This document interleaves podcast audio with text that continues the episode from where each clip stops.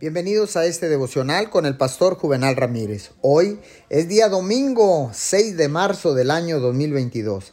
La palabra dice en Juan 10:10, 10, el ladrón no viene más que a robar, matar y destruir. Yo he venido para que tengan vida y la tengan en abundancia. ¿Sabía que Dios siempre ha querido que disfrute su vida? Bueno, lo quiere. De hecho, parte de la voluntad de Dios es que usted disfrute cada momento de ella. Esto es algo que la palabra de Dios nos dice en muchos lugares. El rey Salomón, el hombre más sabio que jamás haya vivido, dijo esto. Nada hay mejor para el hombre que comer y beber y llegar a disfrutar de sus afanes. He visto que también esto proviene de Dios.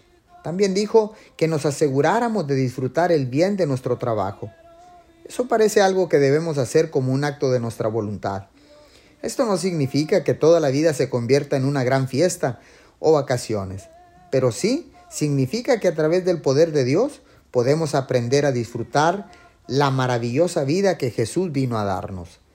Señor, ahora sé que es importante ser disciplinado y trabajar duro, pero es igualmente importante disfrutar del fruto que aporta nuestro trabajo. Sé que tú quieres que nos divertamos y que disfrutemos de la vida. Voy a decidir o decido hacerlo hoy en el nombre de Jesús. Amén y amén.